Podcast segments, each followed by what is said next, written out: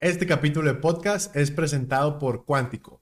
Quantico es la primer firma de research enfocada en mercados emergentes dentro de Latinoamérica. Con ellos hemos realizado varias colaboraciones. Nuestra más reciente es el reporte de fondeo del primer semestre del año 2023 en Latinoamérica. Conoce más sobre Quantico en quanticovc.com. Hola Juan, Juan Manuel Porcaro eh, de ARCAP, director ejecutivo. Juan, ¿cuáles son las características de un emprendedor que busca un impacto global? Buen día, Rey. Muchas gracias por, la invitación. Creo que hay tres características que son ineludibles eh, para un emprendedor ser invertido por, capital VC, ¿no? Y estas tres componentes son que por un lado tiene que haber un alto componente de innovación de uniqueness en, el diseño de la propuesta de valor y de la solución que viene a resolver un problema grande y estructural. Por otro lado, la tecnología en el centro del modelo del negocio. Y por otro lado, que esa startup tiene que poder al menos escalar regionalmente. ¿Y por qué hago esta distinción de escalar al menos regionalmente? Y eso tiene que ver en parte con poder cumplir con la promesa de retornos de múltiplos que esperaría de obtener un venture capital para hacer frente al riesgo ¿no? propio de invertir en una compañía incipiente. Entonces, el único país de Latinoamérica que hoy día se da el privilegio de escalar compañías dentro de su mercado es Brasil. Brasil representa el 50% de la inversión del venture capital en Latinoamérica. Brasil y sus fondos invierten en startups para que escalen del sur al norte de Brasil y del este al oeste de Brasil, pudiendo cumplir así con una promesa de unicornios. No, no porque unicornios sea la, meta final, sino como concepto de realmente escalar de manera relevante una compañía. El resto de los, de los startups que nacen en otras latitudes de Latinoamérica tienen necesariamente que utilizar sus mercados como procesos de validación, pero tienen que escalar rápidamente por la región para poder trabajar sobre mercados relevantes. Sí, y bueno, sin duda Brasil es, eh, luego algunos hacen la diferencia de eh, vamos a visibilizar o vamos a visualizar la TAM menos Brasil, ¿no? Es como como que desajusta las, los, gráficos o los números. Y, como explicas, ¿no? Que cómo, cómo se maneja distinto.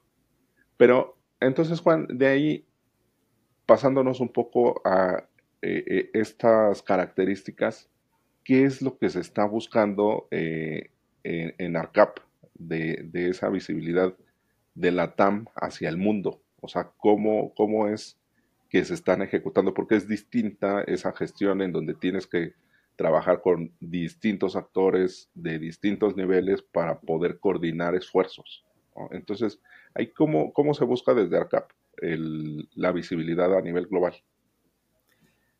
Desde ARCAP en la actualidad, hoy estamos coliderando una mesa de enlace de 10 asociaciones de Venture Capital y Private Equity pronto a ser 12 con el nacimiento de dos nuevas asociaciones en Latinoamérica y que además trabajamos de manera coordinada con, una asociación importante como lo es LAPCA, ¿no?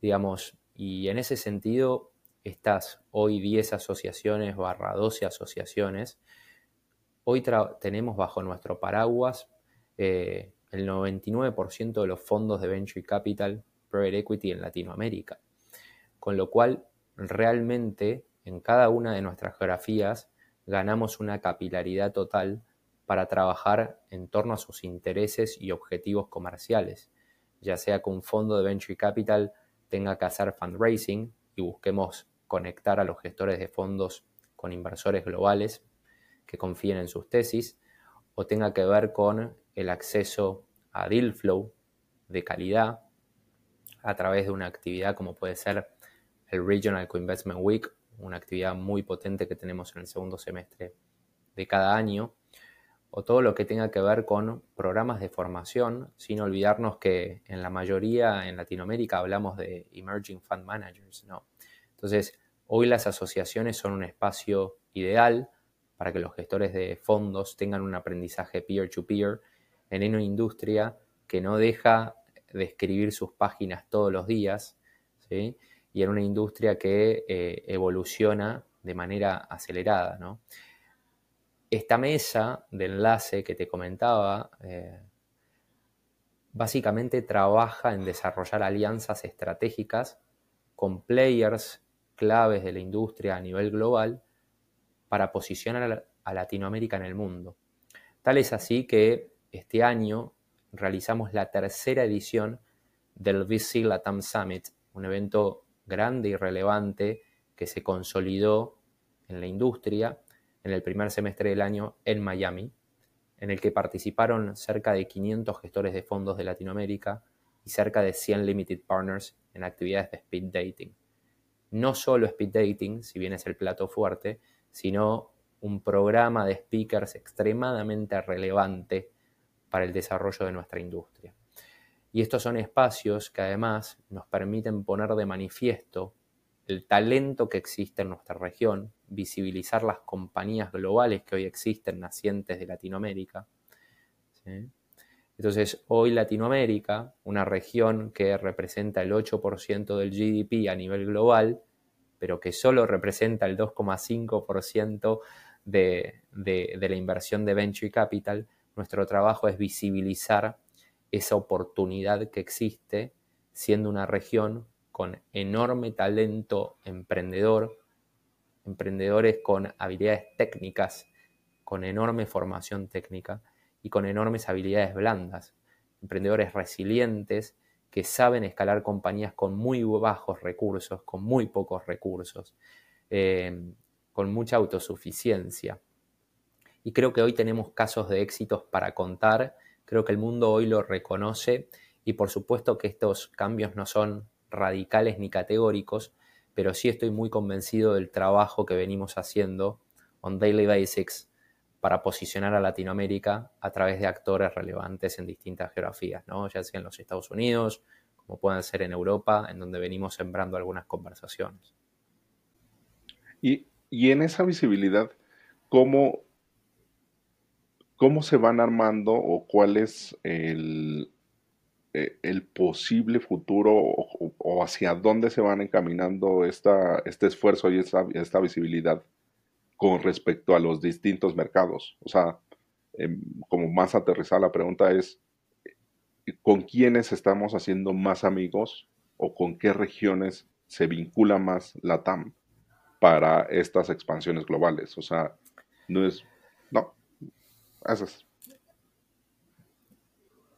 Cabe destacar que en el 2021 se invirtieron 620 billones de dólares y que el 50% de esa inversión fue driveada solo por Estados Unidos.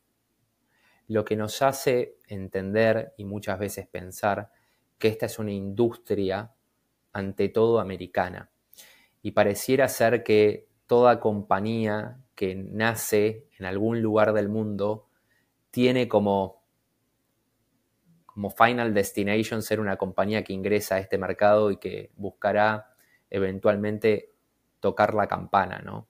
Eh, siempre estamos hablando de eh, lo teórico, porque también hay muchas compañías que hacen un M&A o que son adquiridas y que hacen un exit temprano y que son muy buenas soluciones, ¿no?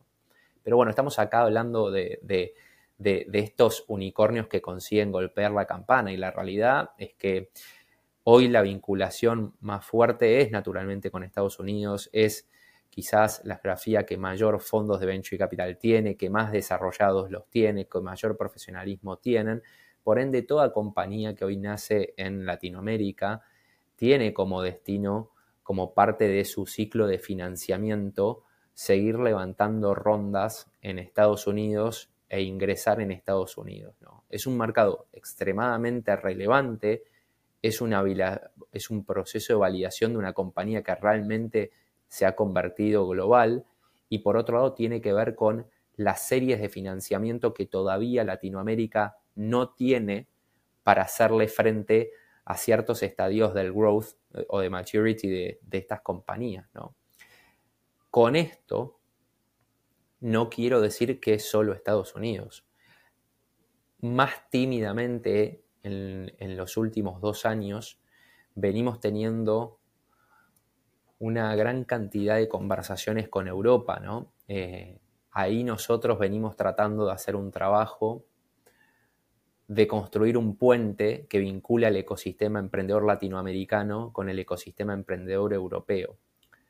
Lo interesante es que Latinoamérica, con 650 millones de habitantes, cerca de 450 tienen el habla hispana, con problemas estructurales transversales a todos sus países.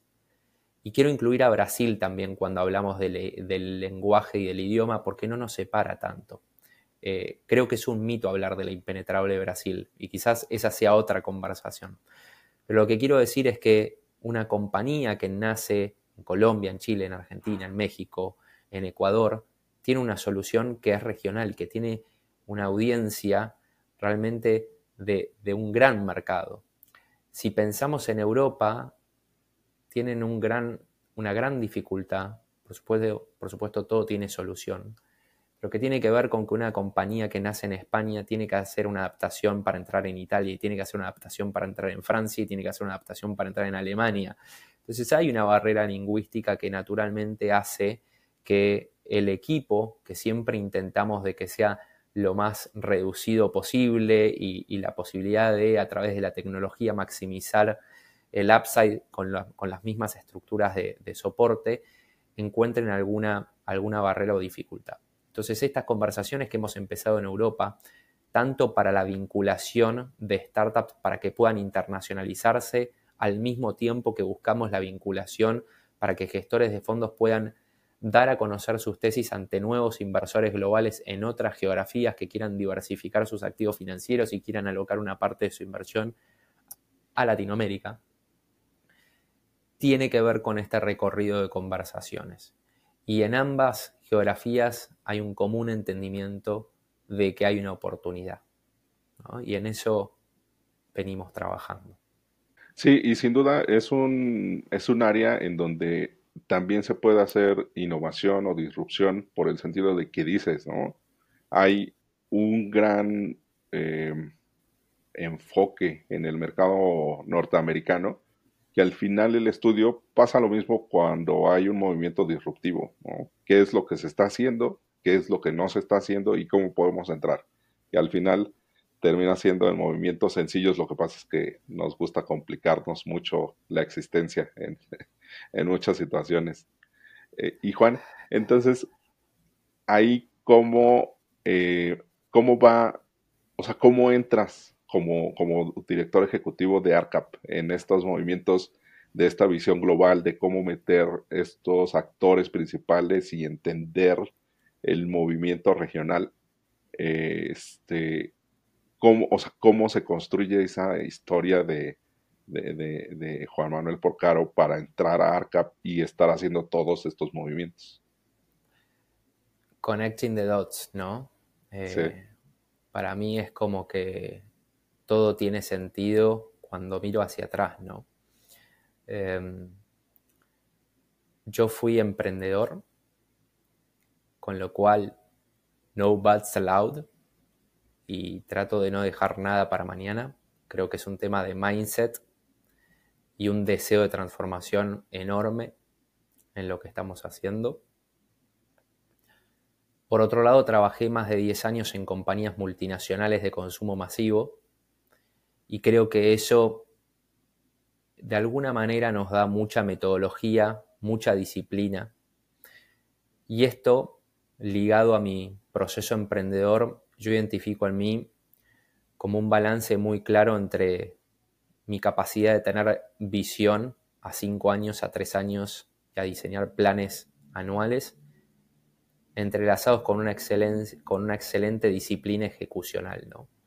Entonces es la única manera, digamos, esa combinación me permite tener múltiples frentes de conversación abierto y al mismo tiempo trabajar en, llevarlos a cabo, ¿no? Y por supuesto que esto no se hace solo. Eh, en ARCAP hay un advisory board con figuras muy relevantes a nivel internacional. Hay un, hay un directorio muy potente y muy activo que nos sirve como procesos de validación y de priorización. Y lo mismo con un comité ejecutivo de, enorme renombre. Entonces uno, por supuesto, eh, es la cara visible de, una institución que realmente tiene figuras destacadas. Solo por recordar algunos presidentes de esta asociación, hablamos de Hernán Casá, hablamos de Marta Cruz, eh, en la actualidad Lorena Suárez, digamos, son personas que, tienen mucha experiencia en la industria y que contribuyen al desarrollo de agenda también. Y con esto, con este recorrido de que me encuentra hoy trabajando en ARCAP, contarte que soy profesor de marketing y de entrepreneurship en una de las escuelas de negocio más prestigiosas en Argentina, que soy mentor, jurado y startup advisor de múltiples espacios,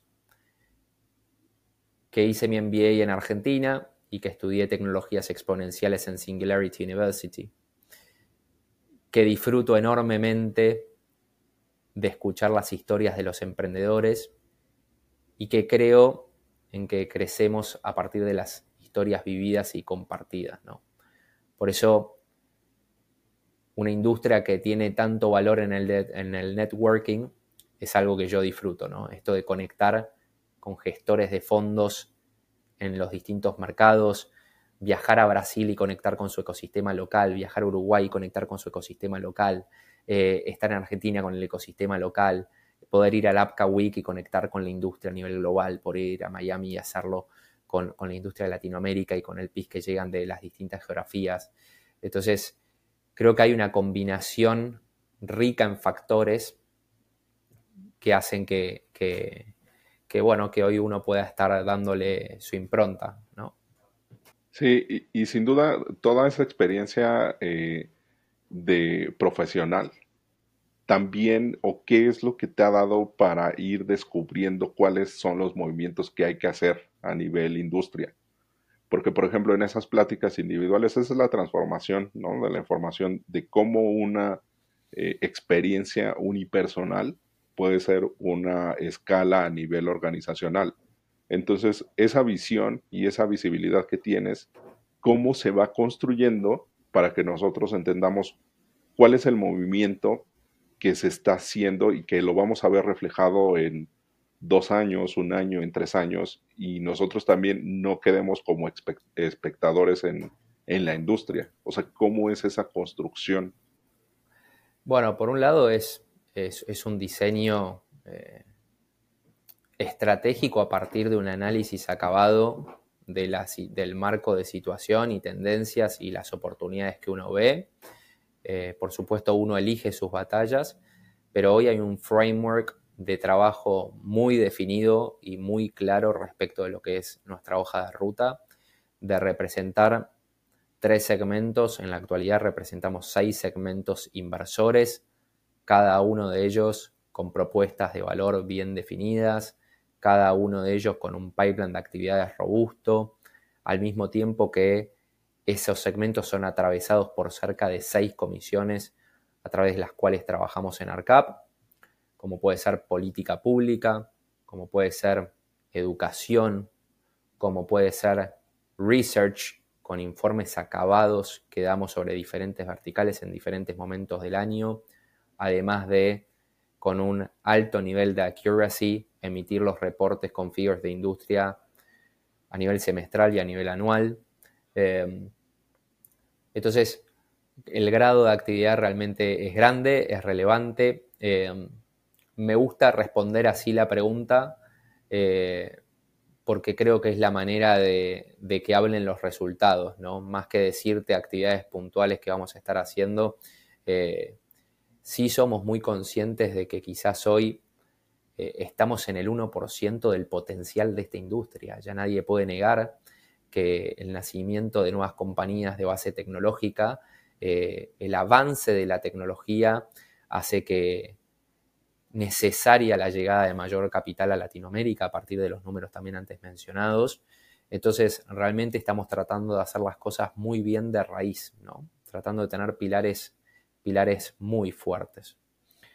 Pero Juan, justo dónde está ese 99% que falta? O sea, ¿qué es lo que se necesita descubrir, destapar, empujar, impulsar eh, para, irlo eh, moviendo? Yo creo que en Latinoamérica lo que falta principalmente, y tiene que ver lo que, con lo que antes te mencionaba, es más capital.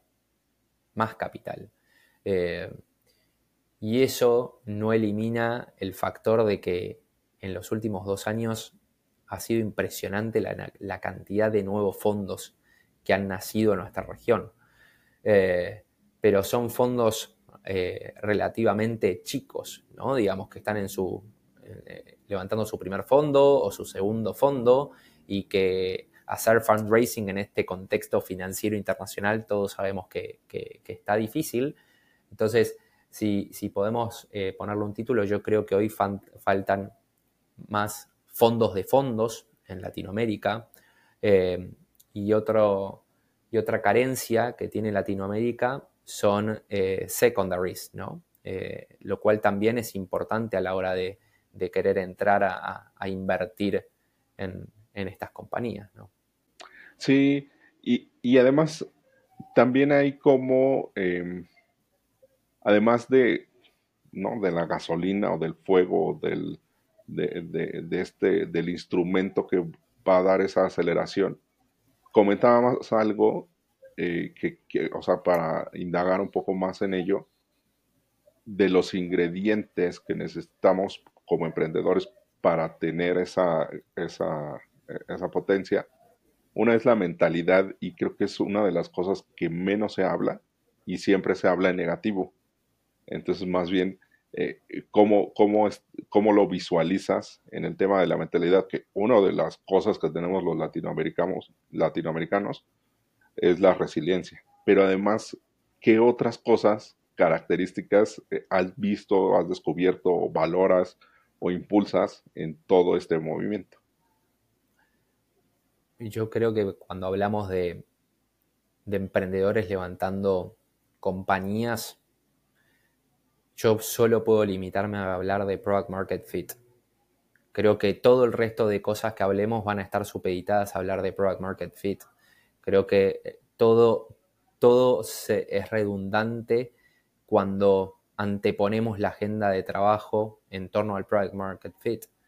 Eh, todo lo que tiene que ver con, el business design, todo lo que tenga que ver con eh, el perfil de cliente, los procesos de validación, la iteración constante, el dar baby steps, el tener buenos MVPs, la cultura de pay as you go, me parece que en la medida de que un emprendedor tiene un mindset de bootstrapping, independientemente de que levante capital, pero me refiero al mindset y al espíritu, a una visión, a un compromiso y a una disciplina ejecucional, me parece que todo se circunscribe a hablar de product market fit. Lo único que necesita un emprendedor es tener product market fit para poder tener un proceso de validación de su solución, para tener tracción, para que nos compren, pero sobre todo para que nos recompren, pero sobre todo para que nos refieran.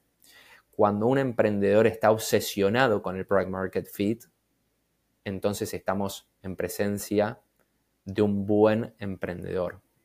Un emprendedor que tiene una visión realmente disruptiva, de un crecimiento categórico, de una disrupción en las industrias y que realmente es excelente ejecutando on daily basics, que puede ir y venir jugando con la visión con muchísima comodidad. La única verdad que nos dice un financial, la única verdad que nos dice un financial es su estructura de costos y el runway que le queda a esa compañía. Es la única verdad. Ahora bien, también es interesante ver cuál es la capacidad del emprendedor de desarrollar new revenue streams.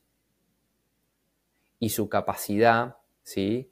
de estructurar esas rutas al mercado y de contarnos cuáles son las etapas o los hitos claves para desarrollar esa compañía, ¿no? En los tiempos que necesita el VC.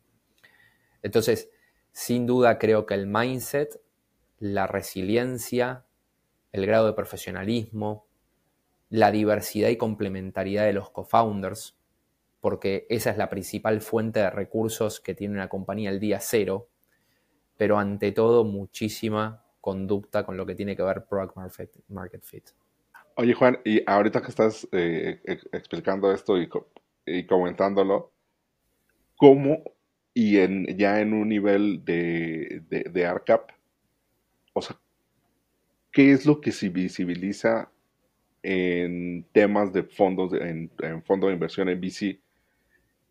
Ahí cuáles son las características, porque por ejemplo nosotros en Startup Links hemos identificado más, eh, más VC o más fondos de emprendedores que de, otra característica, que los managing partners son emprendedores o han tenido exits. Entonces ahí también se necesita cómo es el movimiento. Hay un tesis market fit, hay, hay qué es lo que...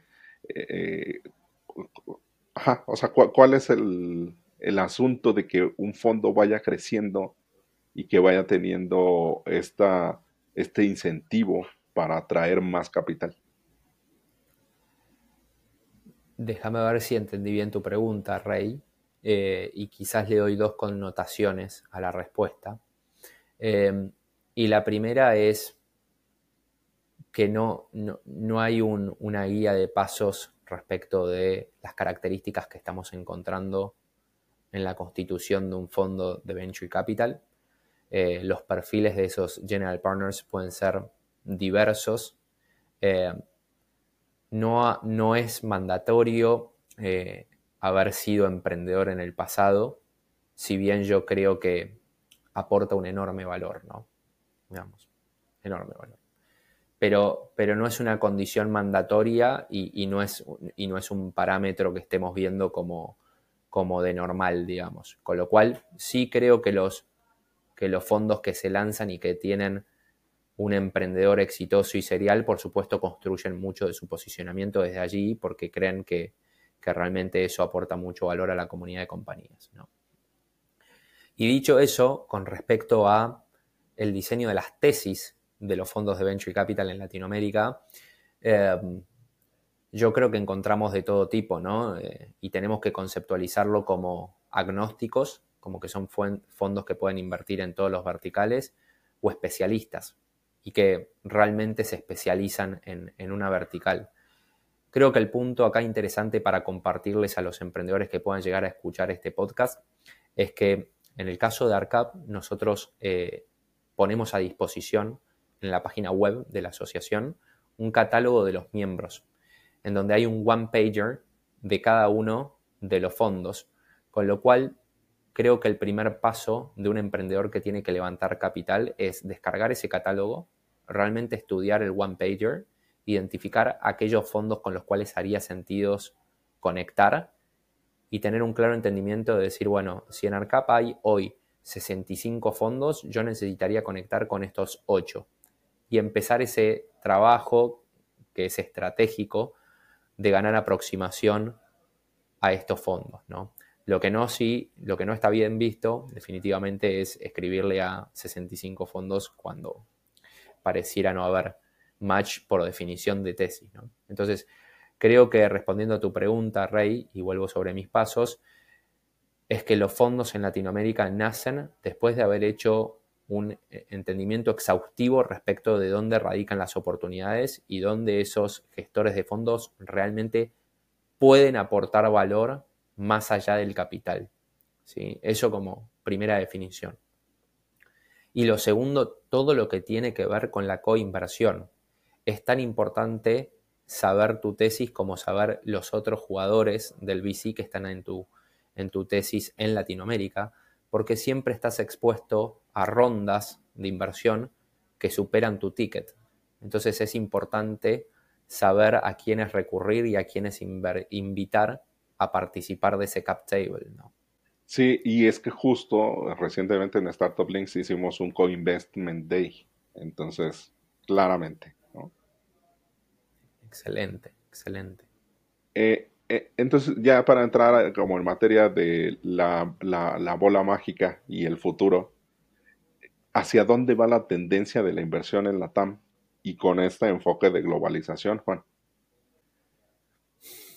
¿Hacia dónde va? Qué buena pregunta, eh, Rey. Lo cierto es que 50 años tardó el teléfono en alcanzar 50 millones de usuarios y lo cierto es que Disney Plus tardó tres meses en alcanzar 50 millones de usuarios. Lo cierto también es que no tengo el dato, pero tampoco tengo dudas de que la inteligencia artificial tardó 30 días en alcanzar 50 millones de usuarios. Entonces, dicho eso, no sé hacia dónde va, solo sé que va muy rápido, solo sé que las nuevas tecnologías hacen hacen que los cambios sean mucho más abruptos, por lo cual creo muy importante el desarrollo de habilidades blandas para poder liderar estas organizaciones. Ante todo, creo que es mandatorio tener organizaciones flexibles. Ante todo, creo que más que nunca es importante poner el ojo sobre la tecnología porque tiene que ver con la adaptación rápida, ¿no? Eh, y esa adaptación y, las bondades que nos ofrece la tecnología, insisto, impacta positivamente en nuestras economías y en el PNL de esa startup, porque la tecnología impacta positivamente en el top line growth, en el diseño de nuevas, de new revenue streams, en la posibilidad de mejorar pricing, de mejorar nuestras propuestas de valor. También beneficia el bottom line, en donde las tecnologías nos ayudan a hacer las cosas de manera mucho más eficiente, más productivas y más ágiles, de vuelta, para canalizar la energía en el growth y sobre todo en el frontline, en la experiencia de usuarios. ¿sí? Entonces, hablar de top line growth, bottom line y frontline, para mí es una cuestión ineludible y categorizarlo y conceptualizarlo en este sentido nos ayuda a ser más estratégicos a la hora de poner la tecnología a nuestro favor. ¿Y, en dónde, por ejemplo, tú que tienes esa, eh, esa, esa, visión o que tienes acceso a esa, eh, a esa información, hacia dónde, a términos generales, por ejemplo, una industria que te digo que está cada vez como agarrando más fuerzas el PropTech. Este, o sea, en términos de industria, ¿cuáles son los, los que ves que se están empujando más o están llegando a soluciones más rápidamente en términos de industria? Si hablamos de PropTech, tenemos que hablar de Climate Tech, tenemos que hablar de Energy y tenemos que hablar de una multiplicidad de verticales que están empezando a subir por ascensor y abandonando la escalera, ¿no? Em, creo que no podemos saber qué es lo que viene. Creo que todas las industrias van a sufrir enormes procesos de transformación y cada vez vamos a ver más soluciones y en tiempos más cortos. No le escapo a tu pregunta, Rey.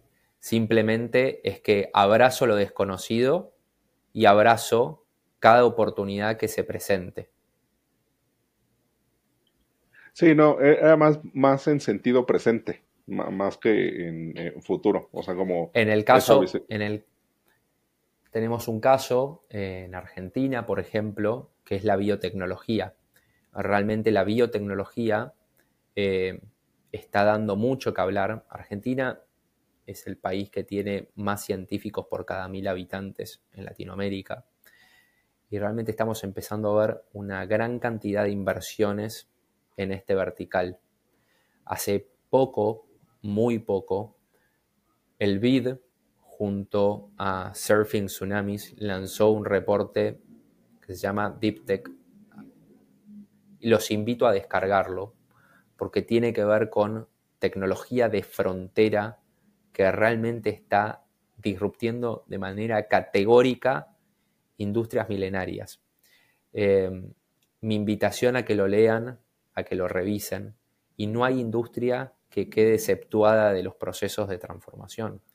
Y creo que esto también es lo que está dando origen, Rey, a que cada vez tengamos más corporate venture capital, que son las grandes corporaciones que también han sido emprendedores porque han levantado sus compañías centenares de años atrás, que hoy instrumentan su vehículo corporativo para invertir en startups, conscientes de los procesos de transformación que tienen que, abordar. Ya sea como una inversión estratégica para trabajar cerca del core o como una inversión meramente financiera esperando algún retorno financiero de estas compañías. Lo cierto también es que hoy están haciendo dos de cada diez inversiones en Latinoamérica y que ese número es creciente y que cada día surgen cada vez más corporativos. Entonces, también los corporativos están rediseñando su propuesta de valor hacia, hacia los emprendedores. Y están siendo conscientes de que en algunos casos pueden ser una piedra en el zapato dentro del cap table, pero también empiezan a rediseñar sus propuestas de valor para ser actores relevantes en la conversación que ayuden a acelerar el upside de las startups. ¿no? Entonces, creo que hay algunas tendencias que, que estamos viendo con mucha claridad y que responderán, digamos, a, las necesidades de nuestro ecosistema en el corto plazo. Sí, excelente. Es que justo ahí es, bueno, ese asunto de como estamos en un movimiento tan vertiginoso en donde todos estamos tratando de agarrarnos de donde podamos, es muy complicado tener esa, em, em, pues sí, esa bola mágica en el sentido de a quién le ha puesto, ¿no? Y entonces para ir cerrando un poco el episodio, eh, vamos a jugar tantito el Monopoly en, este, en, esta pregunta. ¿En dónde pondrías esas fichas?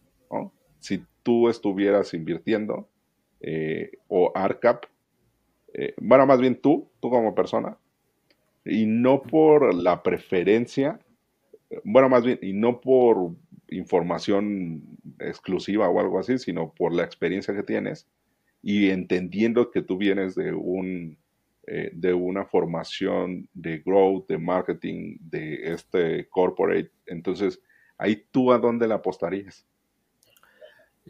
Lo que quiero comentar, Rey, que me parece muy importante dentro de esto que estamos contextualizando, es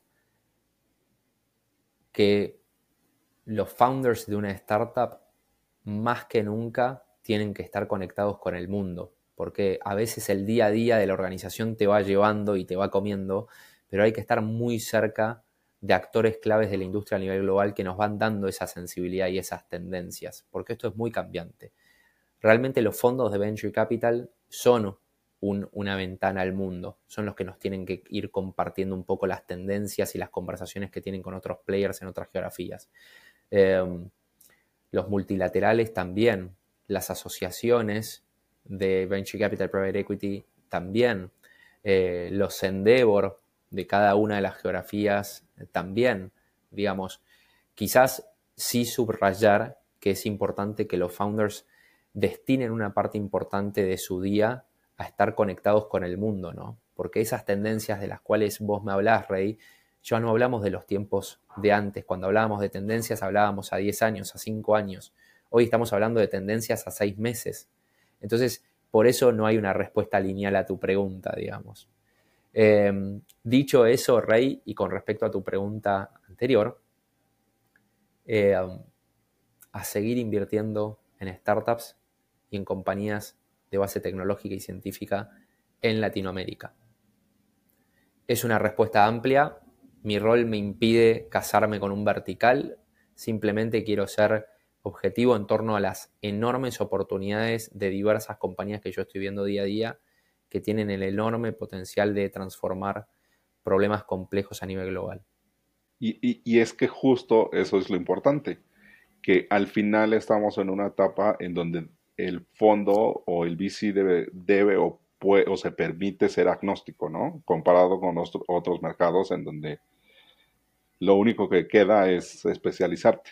Entonces, eh, bueno, igual para, eh, hacemos, bueno, más recientemente estamos haciendo una secuencia de preguntas más cortas. Este, entonces, para preguntarte, Juan, ¿qué, eh, ¿a qué director general, a qué CEO sigues? O, a quién estás así como pendiente de, o a varios, ¿no? Si tienes uno preferido, como cuál sería? me gusta mucho lo que hace Borja de Lemon. Eh, y a nivel corporativos, me gusta mucho Martín Ticini de, de ABB eh, realmente, eh, sin, sin, estar hoy en una industria de tecnología y siendo una enorme corporación en la región, tiene una enorme curiosidad por la adaptación de sus modelos de negocio y sus propuestas de valor a usuarios. Entonces, creo que la gente curiosa eh, y, ávida de adaptarse merece mi respeto porque todos estamos en un proceso de transformación. Este, tres libros, recursos eh, que recomiendes. Quizás algo trillado, ¿no? Pero From Zero to One. Y recomendaría un segundo, que tiene que ver con el mindset, algo que hablábamos que para mí es tan valioso. Y es un libro que es una fábula y se llama El monje que vendió su Ferrari. Sí, que es este es un best, bestseller. Bueno, y, y, de la primera recomendación que haces es, ya se volvió en la industria del libro de todos dicen haberlo leído, pero no todos lo han leído. Entonces, luego los libros empiezan a, tener esas categorías. Siempre es recomendable sí hacerlo. Eh, si estuvieras con el Juan Porcaro de hace de 20 años, ¿qué le dirías? ¿Qué consejo le darías? ¿Qué le diría? Que con aciertos y con desaciertos que siga el mismo camino. Y ya por último, ¿cuál es eh, la herramienta con la que no, o, aplicación o software eh, que no puedes dejar en paz. ¿Que no puedo dejar descansar? Sí.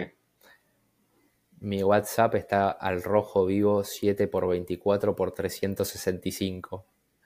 Así que no sé si es algo que deseo, pero es algo que sucede, digamos. Eh, y tiene que ver con, con esto que te comentaba anteriormente de, del networking, ¿no? De que realmente tiene que ser algo que uno disfrute, que uno disfrute de conocer nuevas personas y que uno tenga el interés de escuchar sus historias, ¿no? De regalarse el tiempo de escuchar sus historias. Excelente. Pues muchas gracias, Juan Manuel Porcaro de ARCAP, eh, la Asociación de Venture Capital de Argentina y aparte presidente de otras, otras iniciativas más. Por último, invítanos. ¿Qué tenemos que hacer para conectar contigo, con ARCAP? Pueden seguirnos a través de LinkedIn, pueden seguir a mi persona, como también mi invitación a que sigan a la red de ARCAP. Realmente es el canal que hemos elegido para, en función de nuestras audiencias inversoras, para visibilizar el trabajo que estamos haciendo día a día desde la organización, tanto a nivel local como a nivel regional. Muchas gracias, Juan. Rey, muchísimas gracias a, a ustedes y disfruté muchísimo de este espacio. Hey, ojalá que hayas disfrutado la conversación. Me gustaría invitarte a que nos sigas en nuestras redes sociales, Twitter, Instagram, LinkedIn y YouTube, para que estés al pendiente de los nuevos lanzamientos. Además, si te gustó esta conversación, te invito a que lo compartas con quien crees que haga sentido. Muchísimas gracias y nos vemos en la próxima.